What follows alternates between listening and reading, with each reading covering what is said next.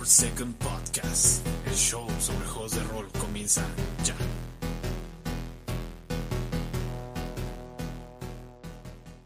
¿Qué tal amigos, aventureros, referees y demás? Bienvenidos a otro episodio de su podcast Roll por Second. Yo soy Irving Morales y hoy estoy bastante contento debido a que tenemos Double Trouble. Tenemos dos invitados por allí especiales, eh, comenzando por el buen Hugo Hernández, The Fine Teacher, de vuelta por acá ah, en el podcast. ¿Cómo estás, Hugo? Bienvenido de vuelta. ¿Qué tal? Muy bien, muchas gracias. Muchas gracias otra vez por la, por la invitación. No, por nada, es un súper gusto tenerte por acá. Y esta vez, por primera vez en el podcast, tenemos a el buen Jesús Guzmán, a.k.a. o también conocido como DM a Don Diablo. Don Diablo, Chuy, ¿cómo estás? Bienvenido al podcast.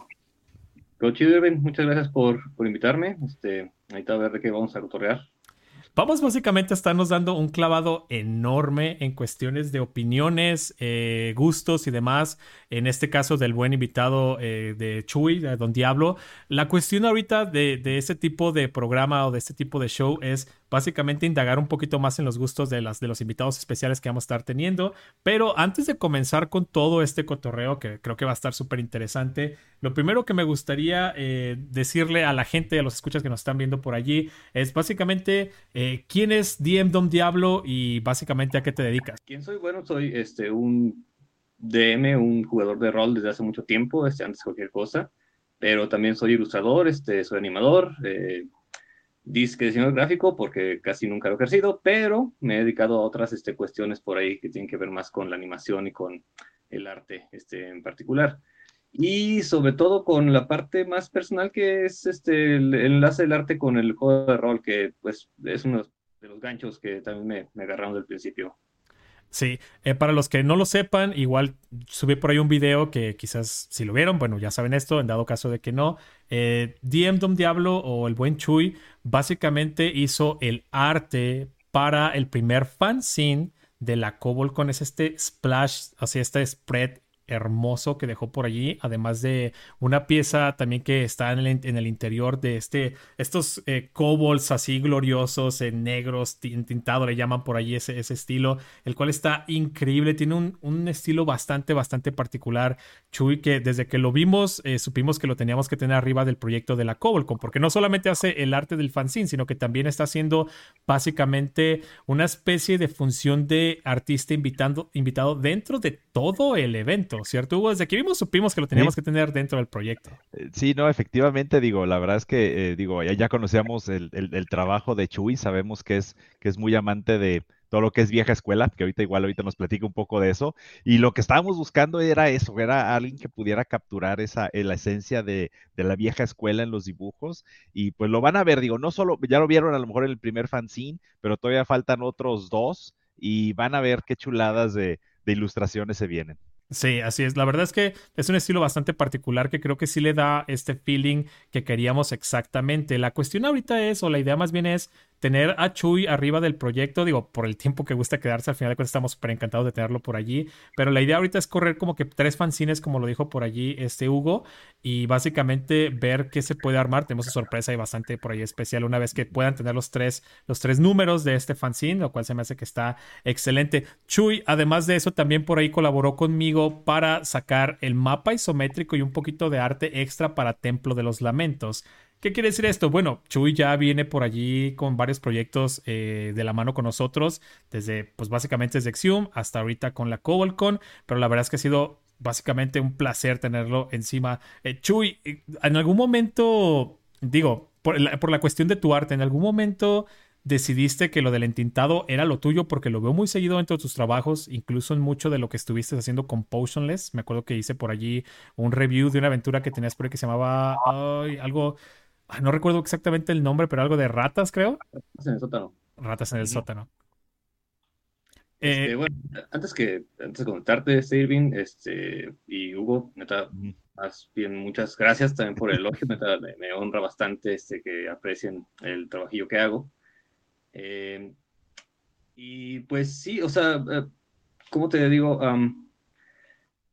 siempre he hecho arte, ¿no? Desde hace mucho tiempo me he dedicado a dibujar y un rato ahí le pegué a, la onda más este, anime y todo ese rollo, luego pues en los cómics, este, también viendo cuestión de estilo, o sea, ahora sí que en la, parte del, del, aprendizaje como tal, pero creo que tal cual esta parte de, de hacer tinta, eh, de hacer este, dibujos en, en, este contraste de negro contra blanco, pues solamente el, el ink, eh, solamente el liner con sombras, con volúmenes, este, eh, eso es lo que creo que le agarré más bien de, en un principio a los cómics y en una segunda instancia en el arte old school de, de los de Dungeons Dragons principalmente, que fue el, primer jugador que conocí, obviamente.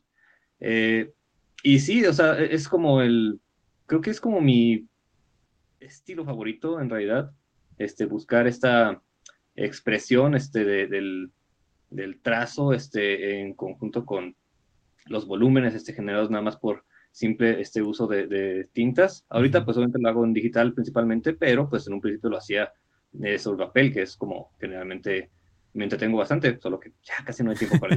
Oye, Chuy, y acabas de mencionar lo que se me hace súper interesante el estilo del cómic, digamos que es por el que iniciaste y es por el que te vas un poquito más enfocado o qué onda, o digo, o, manejas todavía más estilos diferentes o es como que tu preferido.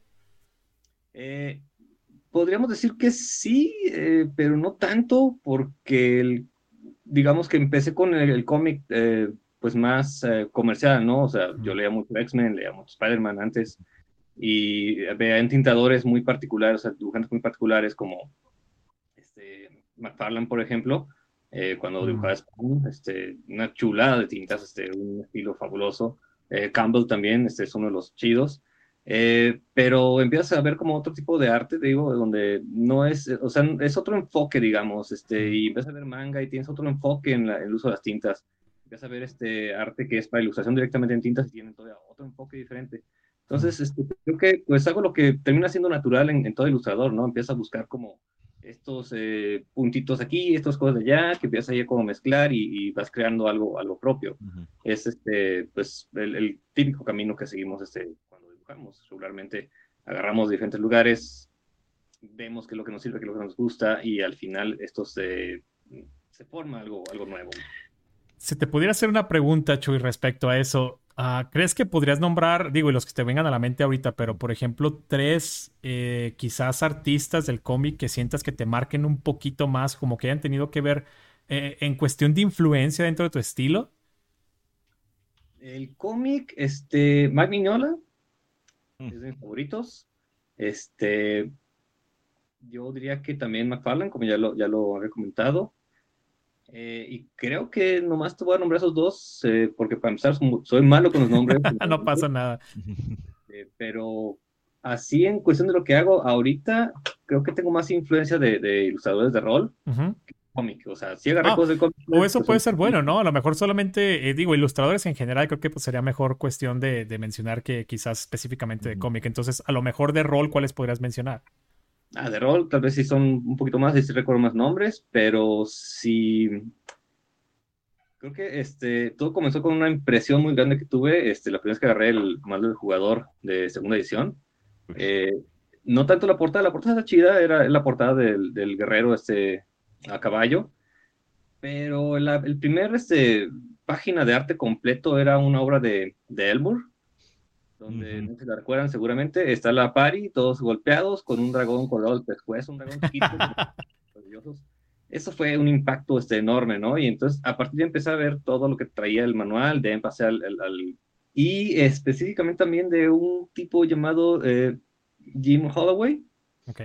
Y más en particular con una ilustración que tiene de un kobold por ahí en blanco y negro también. Y e, ese, ese creo que es el que dije, es como que quiero realmente hacer. Ya. Creo que el arte en cuestión de los juegos de rol tiene como que, tal cual lo mencionaste ahorita, una especie de esencia bastante única. Y si miramos el arte de vieja escuela en específico, o sea, totalmente entiendo que tiene este feeling. En algún momento creo que llegué a googlear así de, de buscando arte a lo mejor para inspirarme además. Así como que arte de vieja escuela de D&D y como que estaba buscando algo súper específico que realmente, o sea, sí te van a salir búsquedas por ahí en Google si haces este tipo de búsqueda, pero no, o sea, hasta donde mi conocimiento llega, no existe un término así como para que tú digas, ok, específicamente ese es el arte de D&D de vieja escuela, ¿sabes? O sea, como que es muy amplio y ya hasta con el tiempo entendí lo del término de entintado, por ejemplo. No sé si a lo mejor te ha pasado a ti, Hugo, que hayas buscado así arte de este estilo y es, pues es complicado encontrarlo, ¿no? Exactamente. Y, yo creo que la característica principal, y ahorita tomo algo que comentaba Chuy, creo que una característica principal de todas estas ilustraciones de vieja escuela es que creo que cada ilustración cuenta una historia.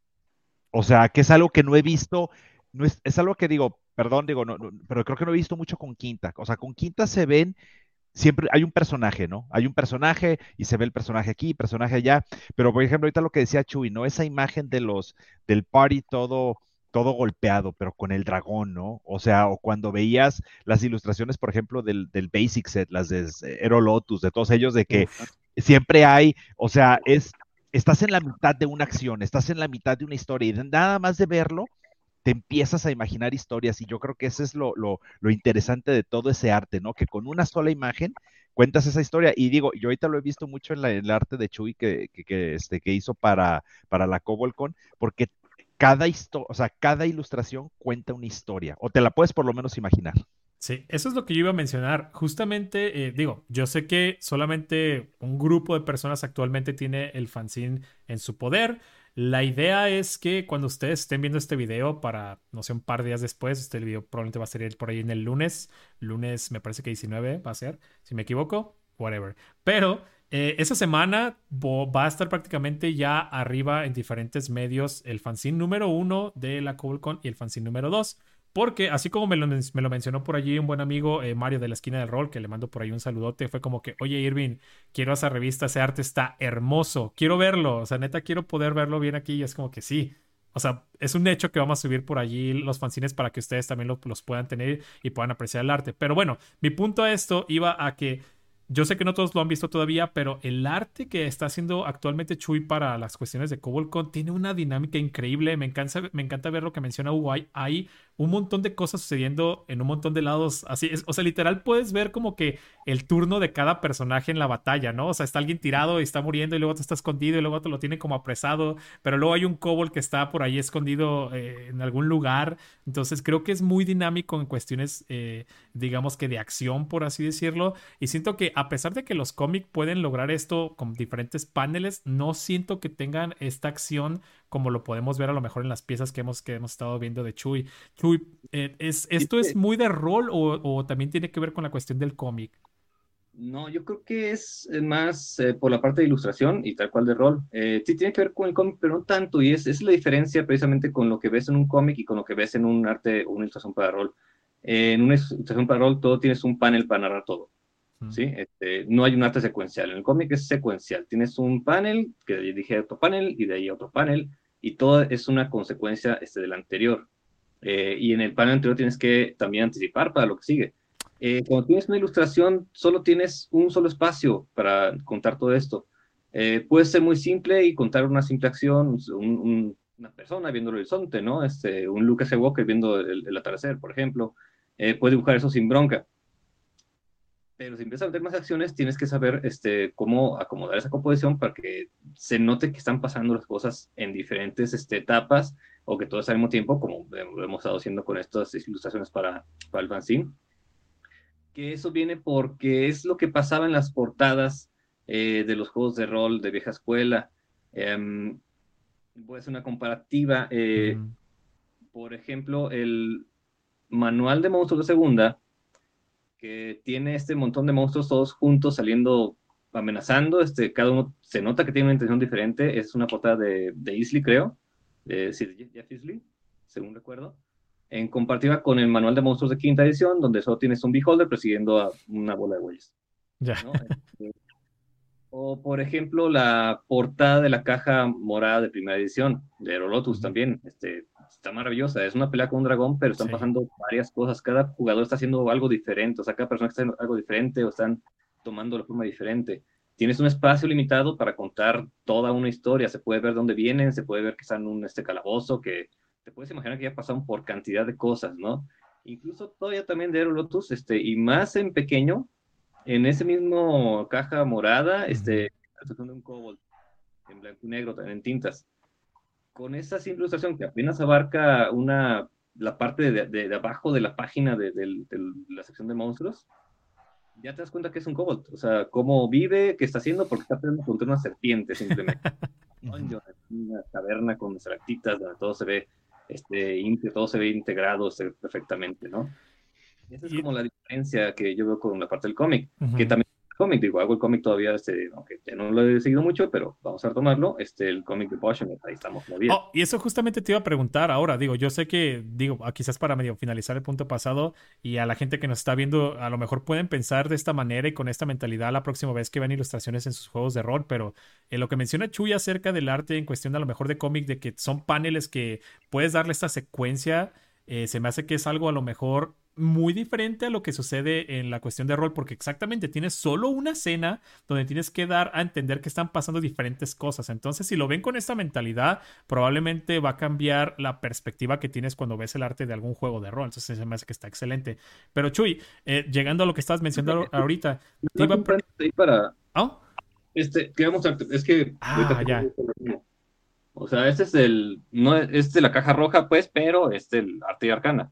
Eh, un libro que les recomiendo mucho si no lo tienen todavía, este, y si lo pueden conseguir todavía, claro. Sí. Eh, sí, es, es esto lo que, lo que me refiero. Esto te narra exactamente lo que está sucediendo, este, ves la acción, puedes ver la consecuencia que sigue, eh, puedes imaginar cómo es que llegó ese guerrero ahí, este, te narras muchas cosas, este, con, digamos, un solo panel, ¿no? Claro, y eso, y eso es lo que suena como que más complejo, ¿no? Eh, para los que nos están escuchando solamente, eh, recuerden que tenemos video también por ahí en el podcast, entonces si lo estás escuchando en Spotify, puedes poner el video para que veas lo que acaba de mostrar Chuy, que es Art and Arcana, creo que se llama Art and Arcana, ¿se llama así? Sí, ¿verdad? Es, es el, el arte de Dungeons and Dragons a través del tiempo, básicamente, y está lleno de ilustraciones hermosas. Oye, Chuy, lo que te iba a mencionar ahorita es, justamente mencionaste el cómic de Potionless. Sé que esto es uno de tus proyectos que a lo mejor se quedaron allí, pero ¿qué otros proyectos tienes que le puedas contar por ahí a nuestros escuchan que, que puedan checar para que vean tu trabajo? Eh, bueno, para ser sincero, este, ahorita no tengo muchos proyectos que digamos, este, el trabajo me ha estado absorbiendo bastante. Eh, eh, el cómic de Potions es donde sí tengo que este, aventajarle un poquito más, eh, aunque tengo un proyecto por ahí que quiero ver si lo logro hacer cuajar en estos días, eh, que es básicamente generarme este, pues una página de arte, que es curioso, o sea, hago arte, pero no tengo página de arte como tal, pero voy a hacer, hacer mi propia cuenta pues de Instagram para arte Ujú. exclusivamente, eh, pero está enfocada principalmente a- al rol, o sea, eh, y sobre todo quiero este, enfocar un poquito más a la parte de la cartografía. Oh, excelente, eso va a estar genial. Pero digo, igual aunque a lo mejor ya no le estés pegando al cómic de Potionless, allí sigue, ¿no? O sea, la gente se puede meter a checarlo y ya van varios números que están saliendo, bueno, o, o paneles porque lo manejaban de esa manera, ¿no? Sí, vamos avanzando por página. Ahorita este, está parado porque estamos avanzando de una forma un poquito diferente. Estamos este, como tratando de hacer lo más posible para no estar haciendo cada semana. O sea, dejar Ya. de todo listo para nada más estarlo publicando y que, que todo esté correcto y pues, poder dedicarle el tiempo este, a ¿no? terminar el proyecto, ¿no? Eso está que- excelente. Y eso también creo que es bueno mencionarlo. Eh, Chuy es básicamente parte del grupo Potionless. Entonces él también participa activamente con el grupo y está en este webcomic, entre otras cositas por allí, lo cual se me hace que está genial. Eh, ok, creo que a lo mejor de aquí sería buena idea pasarnos a un poquito más. Digo, esto se me hace que es súper interesante a mí y las preguntas que siguen de aquí en adelante van de la mano con lo que mencioné al principio, más con tu trasfondo, opinión y demás. Así que lo primero que me gustaría saber, que creo que ya lo respondiste casi al principio de cuando empezamos ahorita la, la, la charla, fue ¿cuándo conociste por primera vez los juegos de rol y cuál fue tu primer juego de rol? Entonces, ¿mencionaste tu primer juego de rol que fue? Eh, así ya, viendo como, como juego, juego, sí, Dungeons Dragons segunda edición. Ok. Pero, fui un poquito este, más específicamente. eh, digamos que empecé a conocer un poquito del horror porque cuando estaba chico y quité la costumbre de ir a los videocentros a rentar este, cassettes de Nintendo, yo me encontré con Final Fantasy. No es un juego de rol como tal, Uf. pero digamos que fue como el, el, el inicio de todo, ¿no? Empecé ahí a, a estar aprendiendo inglés ahí este, mientras jugaba. ¿Cuál fue? Ya, ¿Cuál. ¿Cuál número fue? ¿Cuál Final Fantasy fue? Primero. El, ah, el primerito, el primerito. Ok, ok, genial.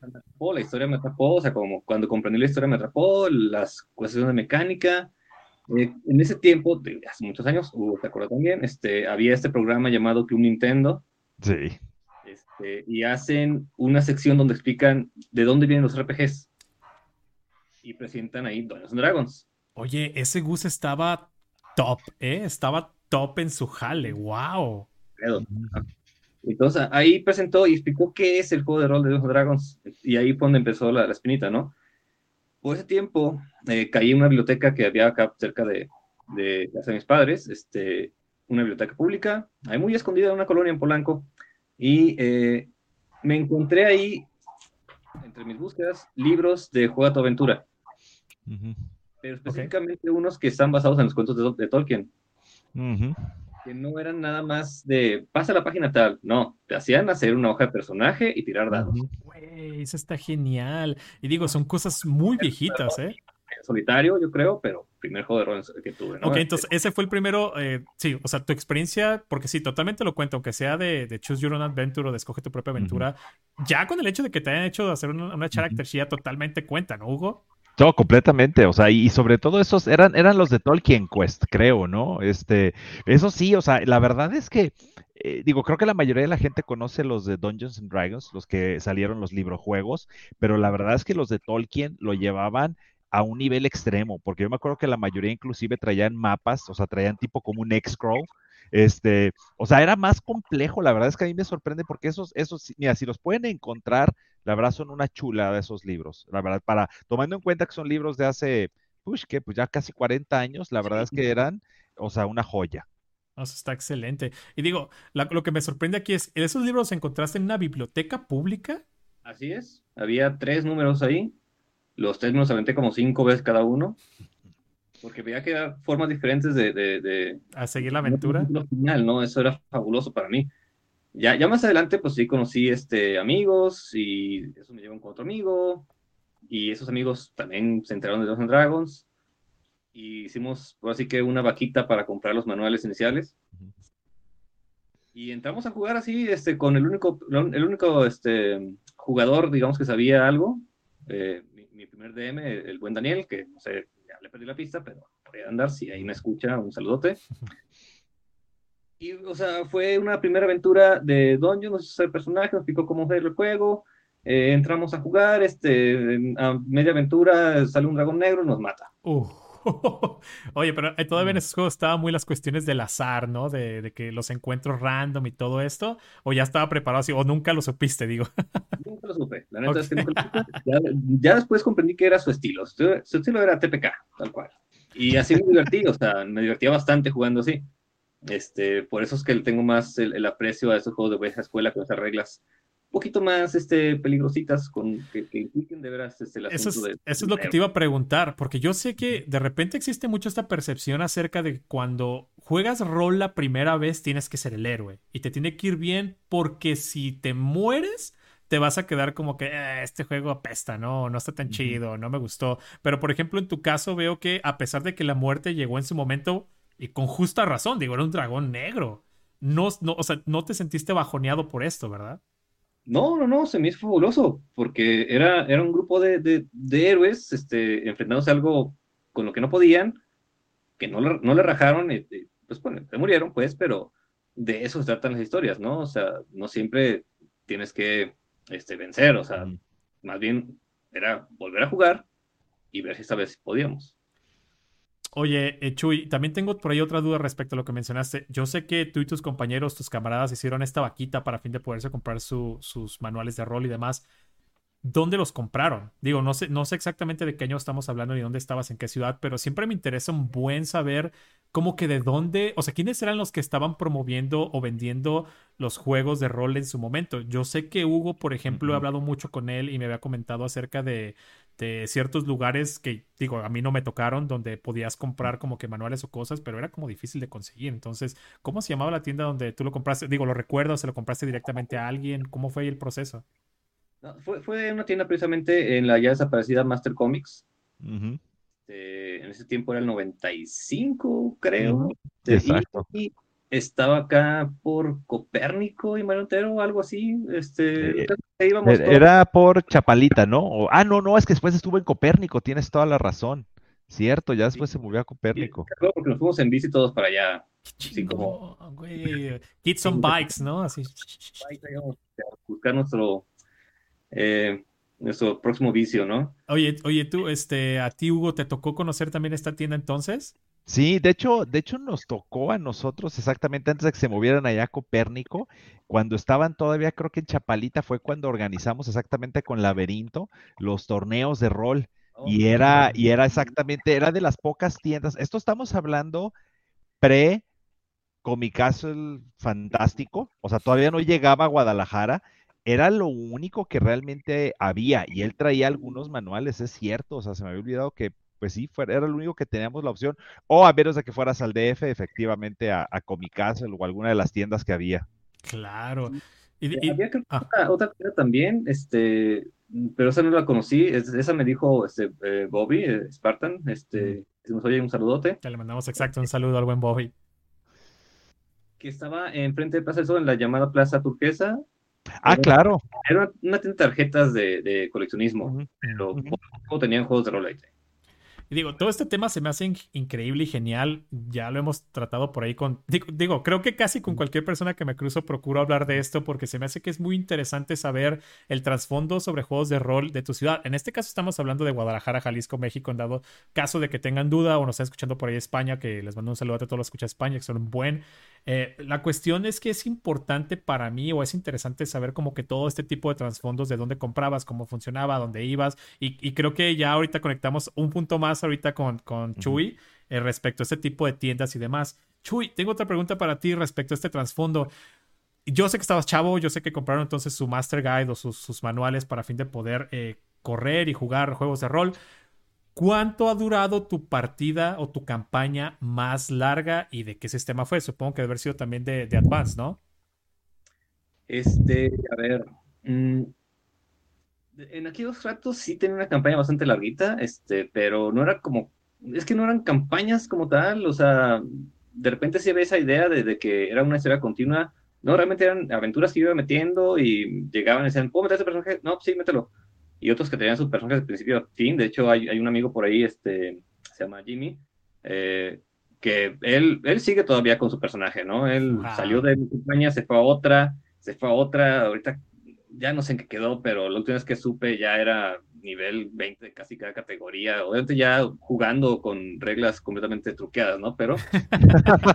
Pero digo, no le, des- no le demerita el tiempo, ¿no? Entonces más bien lo manejabas como que, digamos, como si fueran como aventuras, eh, ¿cómo, le- cómo le pones? Como si A- fueran a- como a- one shots. anidadas, ¿no? Ah, sí, ajá, como un puño de aventuras.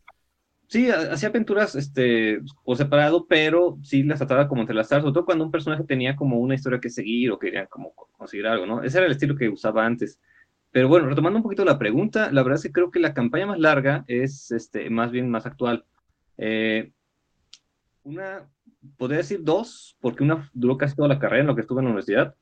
Eh, conmigo jugaba ahí este Osvaldo, jugaba... Eh. ¿Cuántos amigos ahí? Eh, bueno, de, de, quien, de acá del grupo de no creo que más estaba Osvaldo para ese rato. Y Bobby. Ya. Y esa pues, duró casi toda la carrera, ¿no? Y no la acabé. Uf. O sea, haber tiempo, no acabé. Este, mejor, ahora sí que inventé un final de, de, de campaña y un día una peda se los conté. No. Así acabó eso. O, o- Y la o- sea, espero, espero que haya sido una muy buena historia, que hayan estado suficientemente ebrios o algo así para que tuviera este punch así como de, ah, no, no puede ser. Porque o sea, ahora sí que ahí fui completamente amo de, de, de, de la historia, ¿no? O sea, eh, pasó lo que quería que era que pasara, punto. Ya. Eh, Y estuvo chido. Cada quien tuvo su final épico, cada quien eh, la llevó chido. Es- Eh, el, el otra campaña más larga que he tenido es este, precisamente la ronda, Ujú. en segunda edición de Ravenloft, como se debe jugar Ravenloft, en mi opinión. Ya. Es- Ah. bastante tiempo. Este, y pues sí, son creo que las tres campañas más larguitas. Sí. No te sé decir cuánto tiempo porque no me acuerdo, Ujú. Pero sí llevamos un batillo con, con Ah. la ronda también. Ahí, ahí sí me, se me haría interesante si nos puedes contar un poco de la ronda, porque de hecho inclusive en el fanzine, el de, de Kamikazes, metimos algo de información de cómo jugar en modo la ronda, cómo jugar Ravenloft en modo la ronda. ¿Qué nos cuentas? ¿Qué, ¿Cuáles son las reglas que tienen ahí o por qué lo hace tan especial? Ah, Pues mira, este, voy a empezar por esa parte. ¿Por qué es tan especial? Porque esta vez eh, fuimos a jugar una cabaña en Mazamitla. Así apartado del mundo, ¿no? Y yo traía la idea de hacer un one shot de Ravenloft, segunda edición, para que conocieran de Potionless, conocieran Ravenloft segunda edición, porque nadie lo había jugado. Esto, yo tengo ahí los manuales eh, de segunda edición todavía, de, de la primera caja, algunos de ellos, los que logré rescatar por ahí. Hice personajes prehechos, pero para poder darle cohesión, este, se me ocurrió esta idea de un, en lugar de que cada quien tuviera su personaje por separado, o que fuera la clásica aventura de Ravenloft de ese tiempo de, eh, estás en tu casa y llega la nieve y te lleva a Ravenloft, que no me gusta ese estilo, eh, dije, ¿qué pasa si los jugadores son nativos realmente de Ravenloft, no? ¿Y qué pasa si en lugar de ser gente que se conoce por azar, hay algo que los une? Entonces, lo que se me ocurre es que sean eh, una especie de sociedad secreta dirigida por Rudolf von Richten, eh, que en lugar de que, porque también se me hacía como es que este señor, que sí es muy cabrón, eh, con todo el conocimiento que tiene, este, pueda con todo, ¿no? Obviamente llega un punto que va a buscar ayuda. Es ayudable, encuentra eh, con gente que ha pasado por alguna experiencia eh, muy cabrona, que ha, se ha visto frente a la oscuridad y ha sobrevivido y sigue ahí, y los entrena y los manda a vagar, este, a buscar este, cómo enmendar en tuertos este, por todos los reinos. Esa era la idea principal, así que este, con un poquito de, este, de inspiración también en Pacto con Lobos, la película aquella, no se la recuerdan. Oh, sí. Claro. Este, un poquito de inspiración por ahí, este, y de otros lados también, este. Y lo que hice fue tomar un manual que se llama, este, ah, Los Creados, creo, eh, que eran esos manuales que tenía Ravenloft, que venían, no eran reglas, por ejemplo, este, este caso eran para golems, ¿no? No eran reglas para eh, decirte cómo hacer golems. Eran pequeñas historias, pequeñas aventuras con un golem diferente cada una de ellas. Qué loco, ¿eh? Eso, eso es una, una, idea muy radical. Y es, estaban buenísimos. También para hombre lobo, para vampiros. O sea, y ahí te encontrabas con cosas que no te y puedes imaginar o que no claro. se te va a ocurrir, ¿no? Eh, en esta primera historia, pues había venido un golem muy en particular, que eh, no voy a decir nada porque si no sería spoiler para el cómic. Este, pero eh, cuando jugamos esa historia, eh, incluida una muerte de un personaje, este, un cierto impacto este, para, para Neandy, a quien también ahí se nos oye. Este... Igual, un saludo a Neandy y a, pues básicamente a los potions. Oh. Esto, pues ahí quedó. Eh, y dije, bueno, estuvo bien para un one shot. Estuvo chido, se la pasaron bien, yo me lo pasé bien chido. Ya vi lo que es este Ravenloft. Pero pues, los jugadores pidieron más. Oye, oye, Enchuy, entonces digo, yo no sabía esto porque sí tengo conociendo ya un tiempecito por ahí los Potionless y he visto que siempre traen esta onda de la ronda y demás y que es pues, algo muy, arra muy arraigado, ¿no? Lo podemos ver en sus, en sus cha estos chalecos, en sus Battle Vest uh -huh. y parches y demás, todo este cotorreo. Pero entonces, básicamente la ronda nació allí en Mazamitla esa partida. Sí, ahí, ahí nació, este, jugamos una segunda partida, eh, también Mazamitla de hecho, eh, se integró Quetzal con nosotros a jugar este, y empezamos a ver que eso tenía otras posibilidades, ¿no? Número uno, dijimos, como sociedad dentro del juego está bien chido, pero ¿qué tal si lo hacemos meta? -huh. ¿Qué tal si nos vamos a que la sociedad sea externa, ¿no? Y la forma de ver como una, eh, digamos, este, analogía con lo que pasaba en la ronda dentro del juego era los clubs bikers mm. que tienen, ¿ves? Este, que tienen su, su parche este lugar en el cual están eh, de, de, su capítulo, perdón, este, y es un poquito eso, un poquito de apropiación cultural, por decirlo de alguna forma, pero sin ninguna ofensa para nadie, de hecho, con mucho respeto a los bikers, porque nos gustan las motos, nos gusta el cotorro biker también, eh, pero pues adaptándole un poquito al rol, ¿no? Entonces, la idea de la ronda es un poquito eso, que tu grupo de juego también tenga un poquito de conexión con este, una red social, digamos, este, no, no, no precisamente de, de red social como la comprendemos, sino como este, esta, eh, sí, esta este, comunidad. Este grupo, esta comunidad, sí. De hecho, lo, lo que iba a mencionar ahorita es algo que se me hace que es muy curioso. Hemos visto ya ahorita bastante eh, con la ayuda de, por ejemplo, la serie de Stranger Things, cómo ha crecido tanto el hobby y cómo muchísima gente está adoptando esta idea de o sea, de tener como que la party o tu grupo de juego de rol y representado de diferentes maneras, porque al final de cuentas es algo que une bastante a la gente. Digo, yo en mi, en mi caso, a los de mi mesa, pues los considero, o sea, mis hermanos, mis, o sea, son, son muy allegados conmigo. De alguna manera hemos vivido muchas cosas juntos, aunque haya sido en la mesa y se me hace que está genial. Y por ejemplo, lo veo culminado eh, en la serie de Stranger Things, pues con tu camisa de Hellfire Club, ¿no? Eh, por ejemplo, acá en la ronda, pues lo vemos con los Battle Best. Exacto. Yo en mi casa tengo por allí, este, eh, lo, nos hacemos llamar Dice Cultist, tenemos también por ahí un t-shirt.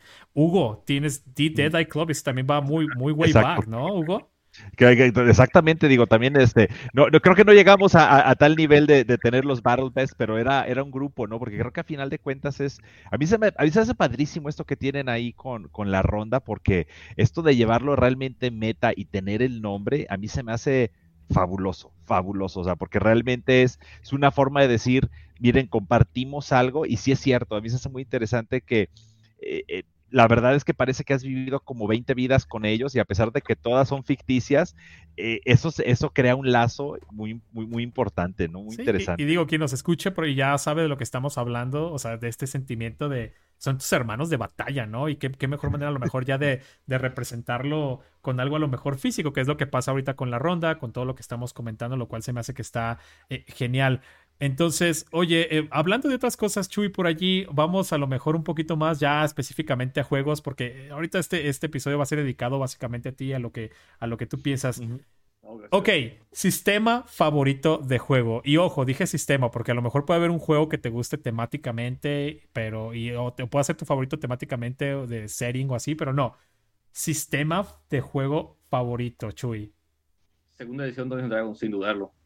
Y eso fue rápido, ¿eh? ¿Qué es lo que más te gusta de, de, esta, de esta edición? Eh, fuera, fuera de que fue el primer juego que agarré, este, eh, lo que me gusta es esta eh, variedad de, de, mecánicas, en cierto modo. O sea, estas. tienes mecánicas que todas se, se, conjuntan en el lado de 20, ¿no? Como siempre, a final de cuentas es el principal. Pero este, tienes como un nivel, digamos, de de, mecánicas que no van precisamente enfocadas a tirar dados.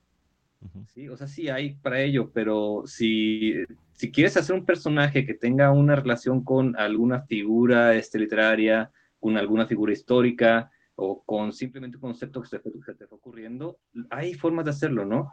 Eh, y no me refiero a, otra vez, porque pasa mucho eso, mucha gente confunde esta parte de personalizar tu personaje, de hacerlo como tú quieras, con meterle habilidades y habilidades y habilidades para que haga y haga y, haga mil cosas. No. Acá, por ejemplo, si eh, querías hacer un, eh, no sé, un ladrón que fuera acróbata, por ejemplo, buscabas que tenías opciones para hacerlo acróbata y había algo llamado, por ejemplo, un kit, ¿no? Que era una opción, una opción de jugador que te daba como el kit.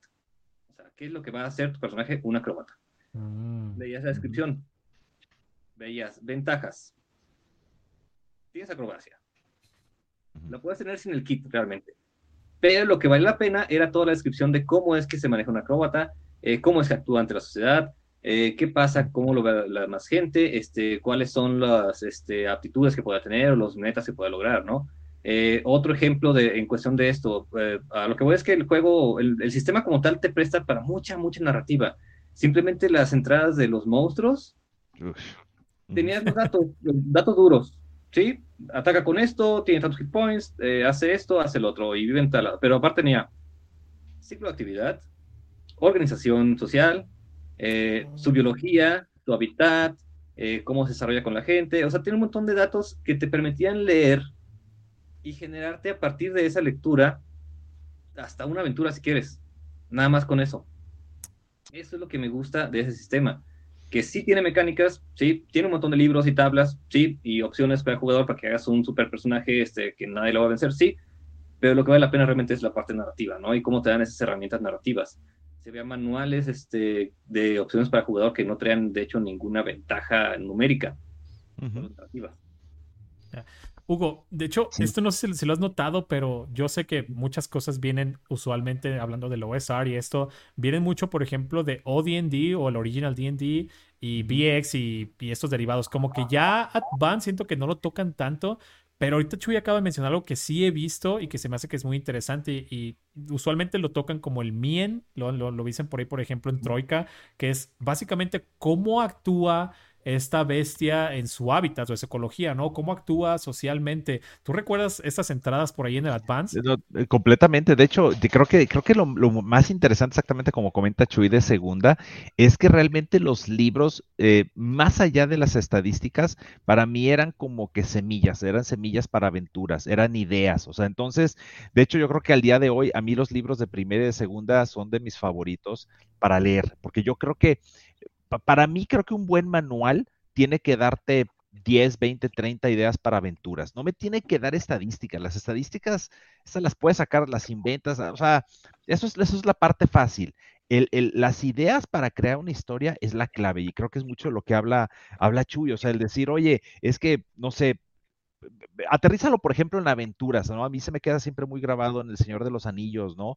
O sea, cómo realmente, o sea, Aragorn, o sea, te decía, ah, es que estoy aquí viendo dos ramitas que están rotas, este, lo más probable es que iban rápido los caballos. O sea, decía, híjole, yo quiero meter esas cosas en mis aventuras y creo que estas semillas que te daba segunda edición te servían, ¿no? Para, ah, mira, es que esta cueva, si, si te fijas cómo está, es muy probable que aquí vivan este, algunos ogros, porque los ogros, bla, bla, bla. O sea, le podías meter mucho a la narrativa, ¿no? Y creo que es lo que le llama, lo, lo, que exactamente a lo que hace referencia a Chuy, ¿no?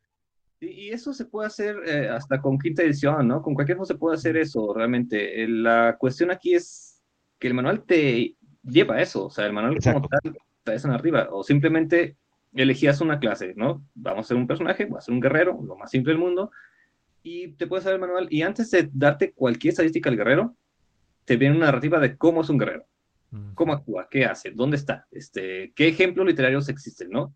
Por ejemplo, ¿quieres ser un ladrón? Podrías dedicarte a ser como Robin Hood, por ejemplo. Podrías ser un asesino. O sea, te, te, da como estas referencias también, que es algo muy valioso, ¿no? Te da referencias para buscar a otro lado. Totalmente. Creo que ahorita lo que estoy pensando, y se me hace súper interesante, es la cuestión en la cual se desarrollaban y se diseñaban, o sea, eh, eh, la mentalidad o el mindset que tenían al diseñar este tipo de contenido de juegos, porque siento que estos estaban hechos para exactamente darte más juego eh, con las pocas cosas que tuviera por allí, que digo, no eran pocas, pues, pero con, con las semillas que tenía ya incluidas por ahí decirlo el sistema. Y siento que esto se fue perdiendo con el tiempo a decir, es que te tenemos que vender más, ¿no? Ah, es que quieres saber que, ah, es que aquí ya viene en tal guía, en tal guía o en tal, en tal campaña, por así decirlo, que ahorita lo que mucha gente busca es como que tener acceso y poder probar a lo que es como canon, por así decirlo, ¿no? Pero siento que estos juegos se desarrollaban más en cuestión de tú desarrollalo como tú lo que hagas, inspírate en esto, pero aquí tienes esta semillita para que crezca en algo propio tuyo, ¿no? Como que siento que ese era un poquito más el rumbo que llevaba por ahí el diseño, ¿no, Chuy?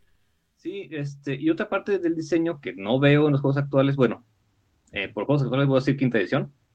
Este, lo que veo en quinta edición principalmente es eh, lo que pasaba mucho en segunda y ya no tanto en tercera y menos en cuarta y en quinta, lo viendo así como el, horror, ¿no? Este, como la peste. Y es el uso de subsistemas. Un ejemplo, si no, no van a poner este Dark Zone en quinta edición por el simple motivo de que Dark Zone implica meter subsistemas. Implica cancelar cosas que ya había antes, implica meter cosas nuevas, implica eh, hacer variaciones de mecánicas. Eso no lo van a hacer. Porque tienen ahora sí que, como, los como Lego en un principio, ¿no? Tienen un sistema al cual seguir. nada sale de ese sistema. Todo debe estar en ese punto. Claro. Eh, y es algo que tenía segunda edición que también por eso me gusta como sistema, que te implica subsistemas. Querías jugar Ravenloft, hay sistemas para narrar cómo funciona el ah, terror. ya, ya, sí. Oye, lo que te iba a preguntar, por ejemplo, en, segunda todavía estaba el chequeo de reacción, que de hecho esto involucra mucho el tipo de, mentalidad que le estoy mencionando a la hora de diseñar, porque si el simple hecho de la tirada de reacción ya te cambiaba, o sea, ¿qué tal si a lo mejor los, los, o sea, los ogros que encontraste ahí en realidad son amigables? O sea, esto ya también te cambia el chip de que no todo es entrar y matar cosas, ¿no? ¿Todavía estaba esa regla ahí o no? Sí, claro. ¿Sí? Todavía. De hecho, es, está en tu estadística de carisma, venía ahí un ajuste de reacción. Ah, oye, eso está chido porque ya estaba involucrada cuánta carisma tuvieras. El carisma y venían tablas para saber cómo iba a ser la reacción del encuentro según las circunstancias, ¿no? Si si por ejemplo era un enano que se encuentra con ogros, pues iba a ser más complicado. Por más carisma que tengas, seguramente iba a ser Claro. complicado. Ok, ya. Eso también está padre. Digo, ya darse el tiempo y es como dijiste ahorita, son estos subsistemas a lo mejor que ya venían dentro del mismo juego y eso se me hace que está genial porque te da, volvemos a lo mismo, te da más semillas y más cosas. Tal cual lo dijiste ahorita, a lo mejor esto, eso refuerza en la historia, pues cómo no se llevaban bien a lo mejor los enanos y los orcos, ¿no? Como lo mencionaste ahorita. Y eso está, eso está chingón. Y ahora me voy a ir al otro extremo. Ya hablamos de tu juego favorito. Ahora, y digo, sin ofender a nadie, sin nada, es opinión personal, pero creo que se me hace importante saber este tipo de cosas.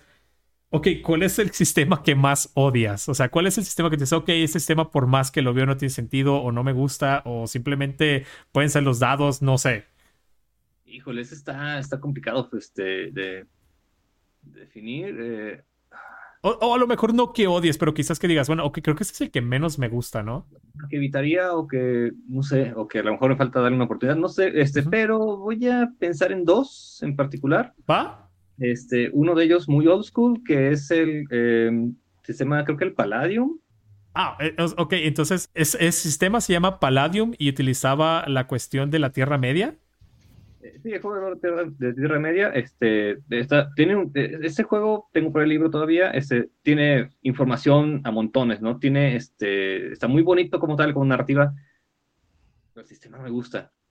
El de tirar porcentuales, ir a ver una tabla, de ahí a otra, ahí a otra, y otra y otra. Ese es, este, a lo mejor, eh, tal vez no me gusta tanto, ¿no? Eh, y otro sistema que no me gusta, este, Híjole, se me fue. Ya. Ah, sí, perdón. Este, no lo he jugado como tal. A lo mejor me falta también darle la oportunidad. Pero el sistema de Star Wars, el más reciente, el de Age of Empire, Dios. Que comprar para jugar si no, no juegas, no. No, no me gusta. Ah, habla- habla- hablando de eso, y creo que también este tema ya lo he tocado un poco, Nugo, ahorita lo, vamos, lo vamos a Sí. checar por allí. Este, ok, creo que yo tengo igual los tres libros de, de- de este de Star Wars de Fantasy Flight Game, pero como que siento que en este momentito o durante esta época Fantasy Flight Games, no sé qué, qué estaba pensando completamente y creo que tiene esta mecánica con dados e iconos que creo que eso ya lo hace como que un poquito como de... mm, eh, eh, dados customizados, ¿no? Dados custom. Eh, creo que, el que tiene potencial, pero a la vez puede ser muy abrumador a lo mejor para masters nuevos, ¿no? Y aparte son, son enormes. Exacto. ¿Tú qué opinas del de Fantasy Flight Games? Digo, yo sé Eh, que Chuy no le gusta mucho, pero ¿tú qué opinas? eh, A, mí en lo personal me gusta, digo, la verdad es que, se- digo, ahí estoy de acuerdo con Chuy, yo no soy súper fanático de repente de los dice, de los dados costume, más que nada porque se te pierden y, y adiós libro. Ese como que ese es, esa es mi queja principal. Pero, este, no, sí, ahí sí le recomendaría a Chul que lo intente. Digo, es, empuja mucho a la narrativa. Creo que toma, tienes, tiene una curva de aprendizaje, es un poquito más larga, pero creo que funciona bien. Digo, y, y como dices ahorita de Fantasy Flight, otro también ahí del, del calibre, pues viene siendo el de la leyenda de los cinco anillos. Creo que está muy, el de Fantasy Flight está muy bonito, o sea, realmente te empuja a que sea muy narrativo. Nuevamente está el detalle de los dados, pero sí, digo, no son, ahora sí que digo, sí, sí entiendo ese punto de, de Chuy. De hecho, inclusive platicando con algunos de Potionless, creo que el único que decía que sí le gustan los dados costumes es Quetzal, y creo que de ahí más los otros, todos los demás dicen que no.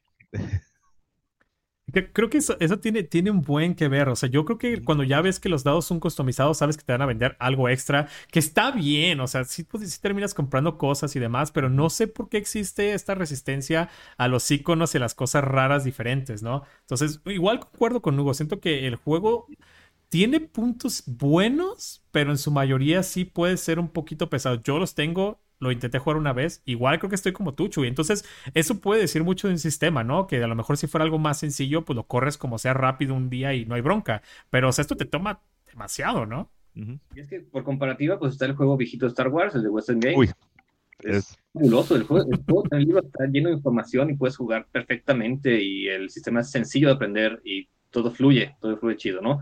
Y por narrativa también no paras, o sea, como todo, ¿no? Si te gusta la narrativa, pues vas a meter narrativa, no importa el, el sistema, Sistema. que. Claro, es- eso es bueno. Esto me lleva a otra pregunta que igual también tiene que ver con cosillas como de juegos y demás. ¿Qué tipo de accesorios, libros o demás son cosas con las que tú digas, ¿sabes qué? Sin esto de verdad no puedo narrar. Por ejemplo, eh, voy a dar un ejemplo personal nada más para que a lo mejor te des una idea, ¿no? Eh, no sé, una cosa muy sencillita podría ser a lo mejor los dice trade, donde tiras los dados. Y otra, por ejemplo, podría ser, a mí me encanta cada que narro tener por allí este, un PDF que tengo impreso que se llama Judges Guild donde vienen un montón de tablas y cosas viejísimas eh, para correr como sandbox y este tipo de cosas. O, tengo otro manual que me encanta que se llama D30 eh, Sandbox Companion, que igual también tiene plantas, animales, vegetación, y son como que cosas con las que digo, no, no, no, no, no quiero correr si no tengo esto aquí como que en mi mesa. ¿Tienes algún tipo de producto, accesorio o algo por el estilo que, digas, esto necesito? Este, no. ¿Minis?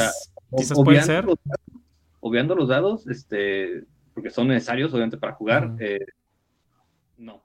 O sea, ni las minis. Me gusta mucho jugar con minis, me gusta mucho jugar con mapas y maquetas, me gusta hacer tiles, me gusta hacer toda esta parte de escenografía, me gusta poner en la mesa, me, encanta ver la reacción de los jugadores cuando pongo una pieza de escenografía, ¿no? Y, paréntesis, yo ya estuve en allí, ¿eh? O sea, ya, si recuerdan, por ahí hay una. Hay un juego que estuvo por ahí, quedó por ahí grabado en YouTube y Chuy, sí, es, muy de esos masters que le gusta poner eh, eh, escenografía, minis y todo. Y la verdad, uno como jugador lo agradece. Y me siento mal porque yo, por ejemplo, no soy tan de esos, a pesar de que como player lo disfruto, pero creo que toma un buen de trabajo, ¿no?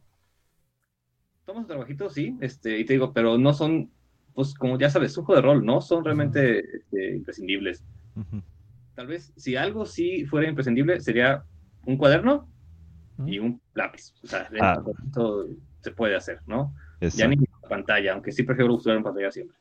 Sí. Oye, pues a ver, bueno, ya que no dijiste eh, una herramienta en específico, te hago, hay una pregunta relacionada. Eh, ¿Eres de los que, para las aventuras, eres de los que escribe todo Ahorita que dijiste lápiz y papel, toma dos, tres notitas nada más. Eh, ¿Te gusta más en computadora? Este cuadernito. ¿Cómo, cómo, cómo está tu manejo de aventuras? ¿Qué tanto escribes y en dónde te explayas mejor?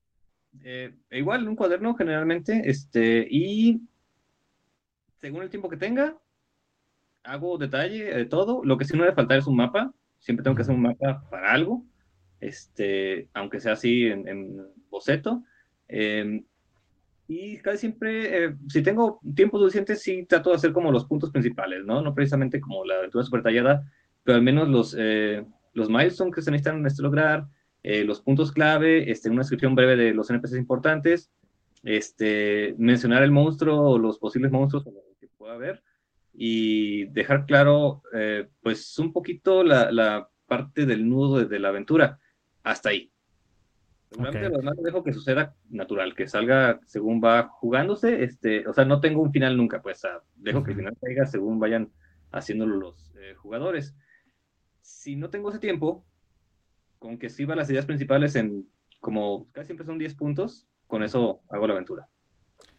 Creo que Hugo le acaba de dar eh, directamente el clavo. A lo mejor no era, digo, yo quizás dependo mucho de estas herramientas para que estén generando como que el contenido, pero lo que acaba de mencionar Hugo, ahorita con Chuy se me hace que es muy indispensable. Tu herramienta literal podría ser solamente tu cuaderno, algunas notas, como dice Chuy, porque este es uno de los errores que cometen muchos de los máster novatos, que quieren anotar todo y quieren, o sea, tomar lujo, detalle exactamente todo y realmente a la larga, digo, no digo que no sea posible, pero te das cuenta de que esto no es tan efectivo en cuestión de cuánto le estás metiendo y cuánto deberías de meterle, ¿no? Entonces me parece fabuloso la idea de tener estos puntos clave donde a lo mejor los jugadores van a llegar, puede que de una manera u otra, o de una manera totalmente diferente a la que tú te imaginaste, pero llegaron, por ejemplo, allí. Y luego de allí, la otra cuestión que se me hace súper importante es la cuestión acerca de, por ejemplo, cómo este, la, aventura se desarrolla de manera, eh, digamos que independiente o sola, ¿no? Hugo, ¿tú qué opinas de esto? No, no, no, completamente de acuerdo. Yo no, fíjate, ahorita yo creo que existe el chiste normal en el que tenemos, por ejemplo, los, los, aventureros o los, jugadores que escriben la novela, ¿no? De su personaje, primer nivel y son 10 hojas, ¿no? Y dices, y todo esto para que a final de cuentas los terminen matando. Creo que lo mismo le pasa de repente a los DMs, ¿no? Que de repente te la pasas escribiendo eh, calabozo de 50 cuartos súper detallado para que te des cuenta que entraron, luego, luego resolvieron el misterio y, y adiós los otros 49 cuartos, ¿no? Sí, sí, eso es un problema de repente, este, me ha pasado también preparar tu este, final boss este, y que te lo maten. segundo, o, que eh, opten por ideas que, o sea, por caminos que no son, y es donde tienes que entrar a improvisar, ¿no? Eh, lo que sí, pues es que lo que sí me gusta hacer, como digo, es un mapa, ese sí. Se use o no, un mapa debe haber. Sí, eso, eso, me ha contado últimamente por allí mi chava que es relativamente nueva a narrar y dice que los mapas le ayudan un buen. O sea, porque dice que necesita tener esta imagen mental de dónde se está desarrollando todo para a lo mejor tener un poquito más de lujo de detalle de qué está sucediendo. Yo, por ejemplo, personal, eh, yo últimamente me he acostumbrado mucho más a lo que le llamamos point crawl o como puntitos que conectan un puntito con otra cosa. Puedes tener una cascada, conecta a lo mejor este, a unas ruinas y las ruinas a lo mejor conectan a un pueblo y ya nada más tienes como que estos puntos referentes a donde tienes que ir y venir y eso hace que a lo mejor le dé un espacio y distancias a, la historia, ¿no? Y esto ya ayuda un buen, aunque tener un mapa que les puedas mostrar a los players, siento que puede ser algo ya también más inmersivo, ¿no? Entonces, eh, siguiendo adelante, vamos a una recomendación de tres juegos que le puedas dar a nuestros escuchas. Pueden ser juegos de antes, pueden ser juegos recientes. Digo, si es reciente, creo que también puede ayudar bastante o una combinación de viejitos y nuevos para que a lo mejor la gente sepa qué estás leyendo y qué les recomiendas jugar. Ok, este, ahí, ahí está sencillo. Obviamente, segunda edición de Dungeons Dragons, siempre recomiendo eh, échenle un clavado, no es tan complicada como dicen, son matemáticas simples en este mapa, no es tan complejo. ¿Todavía utiliza por ahí taco? Sí, claro. Ah. Todavía. Ok. Sí, no es tan complicado. referencia así rápida para a lo mejor los que nos escuchan y están relacionados con taco. Taco básicamente era esta eh, mecánica donde el armor class funcionaba al revés. Entonces, entre menos armor class tuvieras, más difícil es que te golpeen. Y entre más, entre más armor class tuvieras, más fácil, o sea, más encuerado, más este, desprotegido estás, ¿no? Si mal no recuerdo, había por ahí una especie de fórmula muy fácil, que me acuerdo que encontré una imagen y la guardé, pero no me acuerdo, o sea, ahorita exactamente. Pero había una fórmula que lo hacía ver bastante fácil. Es que es bien sencillo, tienes un número para atacar, que es tu taco, le restas el armor class del enemigo, y es el número que tienes para sacar en el dado 20, es todo. Todo. Oh, ahí lo tiene. Y luego, taco, o sea, dice taco y significa to hit armor class zero. O es que básicamente es golpear armor class 0. Entonces, es una mecánica que mucha gente de repente ahí se queja, pero a mí se me hace que no es realmente tan complicado. Y había encontrado un hack que ya me acordé. Sí, no era, no era perfecto, pero era como que le restabas eh, uno, me parece, o algo así, no recuerdo. O le, restabas tu ataque a 20 y eso era lo que tenías que sacar en el dado, algo así. Como por ejemplo, si tuvieras más 3, era, tienes que sacar 17 o más, algo así. No, bueno, no me acuerdo bien. A lo mejor estoy balbuceando de más, pero el chiste es que, que, está, está padre este sistema y está bien. Entonces, tu primera recomendación sería eh, es Advanced Dungeons and Dragons, eh, segunda edición. ¿Cuál otra recomendación tienes por ahí según como segundo? Este, últimamente, ya que lo empecé a conocerle, ya me enamoré de ese juego, Dungeon Crawl Classics. Uy, sí, sí es, de los preferidos. Hugo, wow, tienes que decir algo al respecto. Digo, tú que estás a lo mejor un poquito más relacionado todavía con Goodman Games.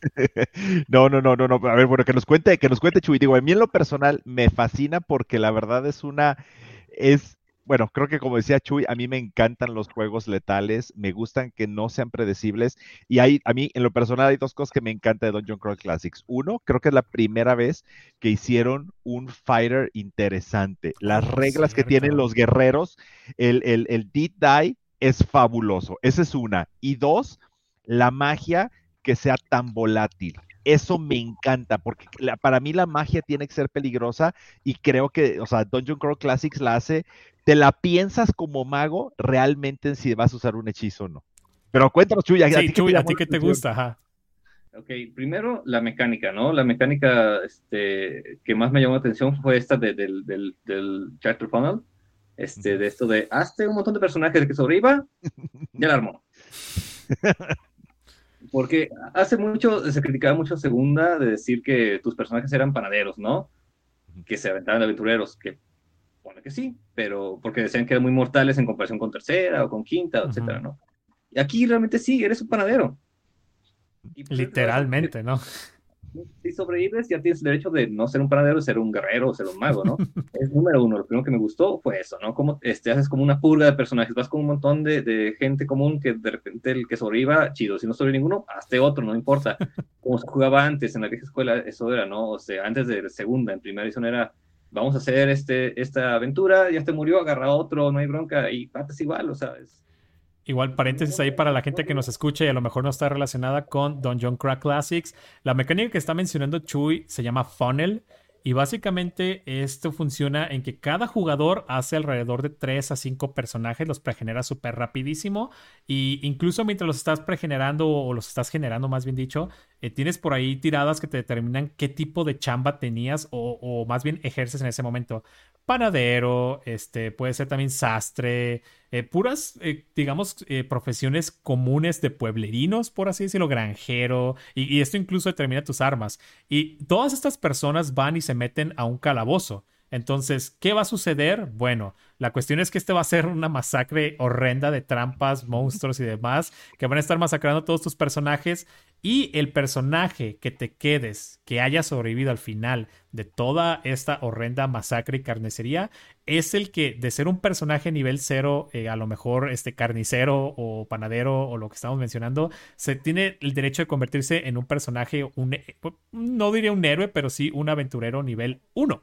Entonces ya de ahí a lo mejor ya eres un guerrero o ya eres un ladrón o ya eres algo más. Y esto está muy interesante porque ya no, o sea, la cuestión de tiradas varía muchísimo porque puede ser tres o cuatro, cinco a lo mejor, y uno te va a gustar mucho porque tiene más fuerza y otro te va a gustar porque tiene más vida y otro te va a gustar porque tiene más destreza, pero realmente no sabes cuál va a sobrevivir, ¿no? Sí, esa es una de las cosas que me gustan. Eh, también lo que mencionó Hugo, la magia es, es otra cosa. La, la, magia no sabe lo que va a pasar. Como puede no pasar nada, como puede pasar algo muy, muy eh, predecible, pero pueden pasar cosas inesperadas, ¿no? Este, a lo mejor tu proyectil mágico no va a ser solamente un golpe a un enemigo, van a ser cinco golpes a cinco enemigos diferentes, o súper poderosos, o en lugar de eso te va a, no sé, salir una cara del pecho, por ejemplo. sí, y eso es otra cuestión. Las cuestiones para tirar este magias en Dungeon Crack Classics es tiras el hechizo, tiras en tablas y realmente el hechizo puede variar muchísimo cada vez que lo tiras. Entonces, totalmente lo que dice Hugo, se vuelve caótico y realmente nunca sabes exactamente qué va a pasar cuando tiras un hechizo y esto lo hace, o sea, la magia es salvaje, ¿no? Mucho, mucho. es, es, una chulada, creo que me encanta a mí también bastante Dungeon Crack Classics. Como tercera recomendación, ¿qué tendrías por ahí, Chuy? Este, Deadlands. Deadlands. Ok, ¿qué es lo que te gusta de Deadlands? Eh, Deadlands me gusta, primero que nada, el tema de vaqueros. Y cómo este tema de vaqueros va directamente enlazado con la mecánica. La mecánica de no solamente tirar dados, sino de hacer apuestas con los dados. Eh, la mecánica de usar cartas de póker, la mecánica de usar fichas, ese para diferentes efectos.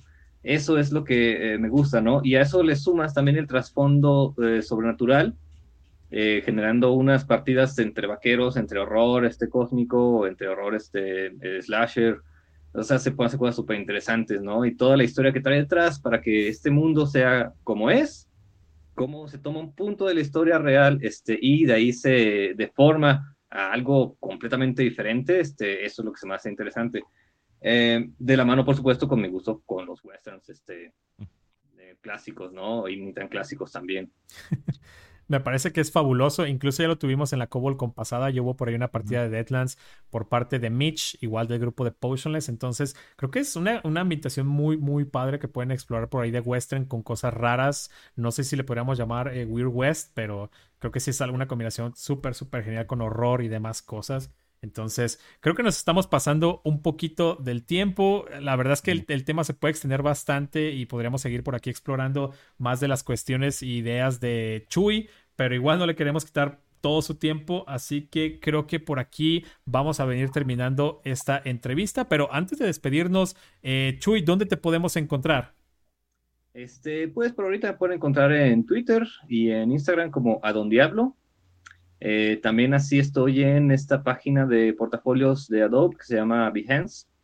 este, también pueden encontrar ahí como a Don Diablo y también si ponen Jesús Guzmán también salgo ahí. Eh, ahí pongo mi trabajo, no está muy actualizado, pero pongo el trabajo que tengo este por ahí que voy subiendo. Cuando tenga un tiempo lo voy a actualizar, espero. Este, y por ahorita eso, ya más adelante te digo, voy a hacer una paginita ahí de, de cartografía que tengo el interés de ese proyecto, vamos a ver qué sale está, ahí lo tienen para que lo, chequen por ahí. Eh, Hugo, ¿dónde te puede encontrar la gente? Eh, pues bueno, ahí nos pueden encontrar como The Dead Die Club en, Facebook, en Instagram, en Twitter, este, también en nuestro, en nuestro blog que es thedeaddieclub.com. Eh, y pues sí, pues que estén allá al pendientes porque estamos subiendo pues artículos e información también relacionada con la CobbleCon, entonces ahí nos pueden estar siguiendo. Cierto. Y ah, adelante, adelante. Este, nada más para dejarlo acá, este, Potionless, también pueden encontrarme porque está el cómic, está el canal YouTube, pero eh, si quieren ver un poquito más del trabajo este, gráfico, pues ahí está el cómic, este, hasta donde va ahorita, pero ya se va a actualizar. Sí, para que lo chequen y vean las cosas que está haciendo por allí eh, Buen Chuy a Don Diablo.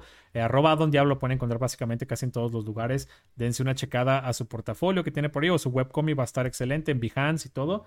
Y, eh, y, lo que iba a mencionar ahorita básicamente es también tenemos este próximo domingo la Cobolcon. Bueno, este podcast ya no, ya va, ya va a haber pasado la Cobolcon, entonces creo que a lo mejor la mención no, no va a ser eh, del todo correcta, pero lo que sí es, esperen los, los fanzines, eso sí. Claro, claro. Bueno, y tenemos, pero pues de una vez vamos promocionando, la siguiente partida la tenemos el 22 de enero. Oh, cierto, entonces, cierto. entonces y si no alcanzan a ir en diciembre, está en enero. Y si no alcanzan a ir en enero, pues está febrero y ahí vamos a estar. Debido a que esta es una convención mensual de juegos independientes y de vieja escuela realizada en Guadalajara, Jalisco, México. Pero bueno, muchísimas gracias por acompañarnos. Espero hayan disfrutado tanto esta entrevista con el buen Chuy, con el buen eh, Hugo de D Club y Chuy de Potionless. Entonces, eh, muchísimas gracias por venir, chicos. Gracias por acompañarme por acá. Yo soy Irving Morales. Ya saben que me pueden encontrar como arroba roll por second. Básicamente en Instagram, Twitter, Facebook y YouTube, todos los lugares. Entonces, espero hayan disfrutado tanto esta entrevista como yo, chicos. Chuy, eh, Hugo, muchísimas gracias por venir. Yo soy Morales y nos vemos hasta la próxima. Bye bye.